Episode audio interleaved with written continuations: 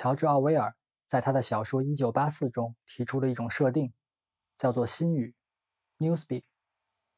它是大洋国的执政者为了替换现有语言而试图创造出的一种新的官方语言，并且它是唯一一种会逐渐减少词汇的语言。为什么执政者要创造这样一种语言？减少词汇又有什么好处？因为他们认为，通过删除、缩短词汇。以及降低词汇的复杂性，可以弱化人们思考和表达的能力，以便更好地实现在宣传和思想上面的控制与统一。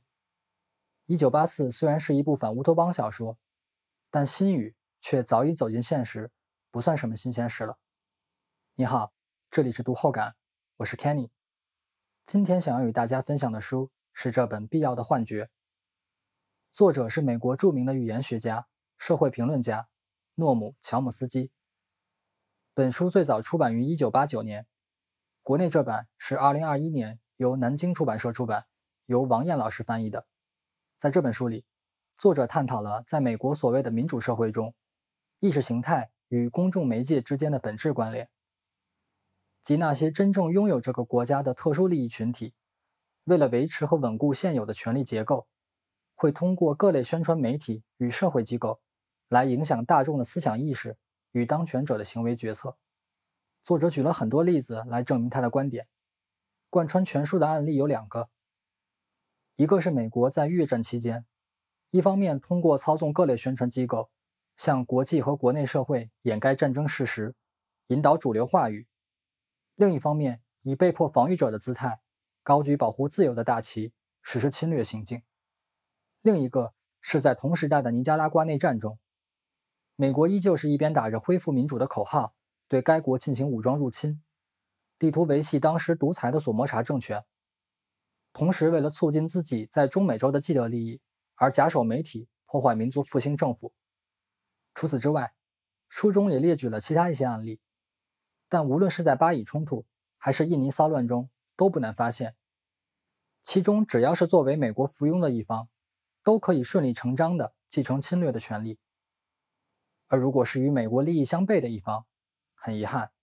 就连自我防卫的权利都要被剥夺。为了掩盖这种公开的偏袒，美国发达的媒体机构会十分微妙地通过建立双标、管控言论、制造偏见、编纂新语等手段来操纵舆论、扭曲事实，只为实现统治集团的经济利益与政治目的。本书的副标题是“民主社会中的思想控制”。关于民主社会的定义有很多。被誉为公共关系之父的爱德华·伯内斯曾说：“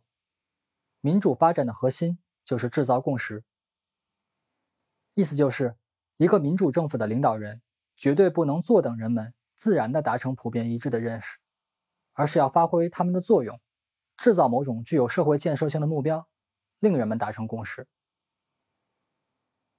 听上去是不是好像哪里怪怪的？民主不是争取来的吗？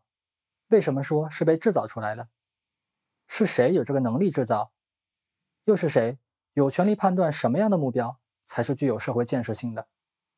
关于民主社会如何进行思想控制，本杰明·金斯伯格在他的作品《被俘虏的民众》里写过这样一段话：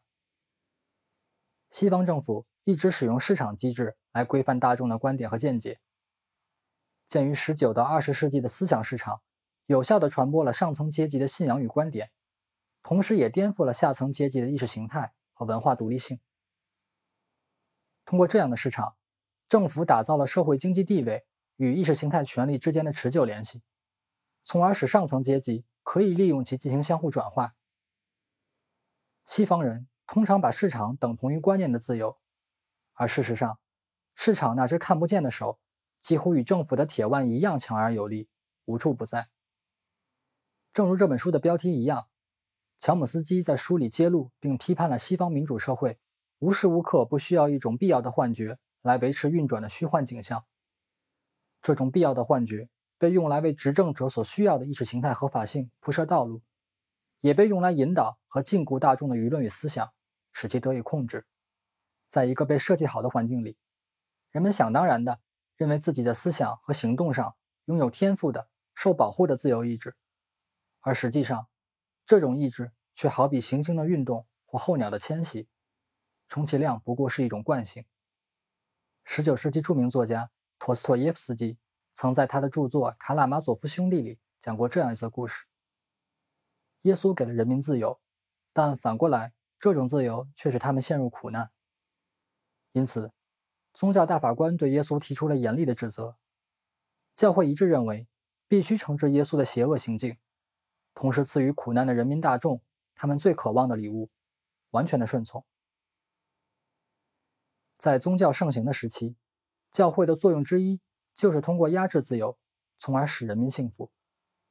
而在当今的世俗社会里，膜拜的核心不再是神，而是国家。对于西方民主国家来说，真正掌控这个国家的资本集团，以提供公共福利和保护私人利润作为教义，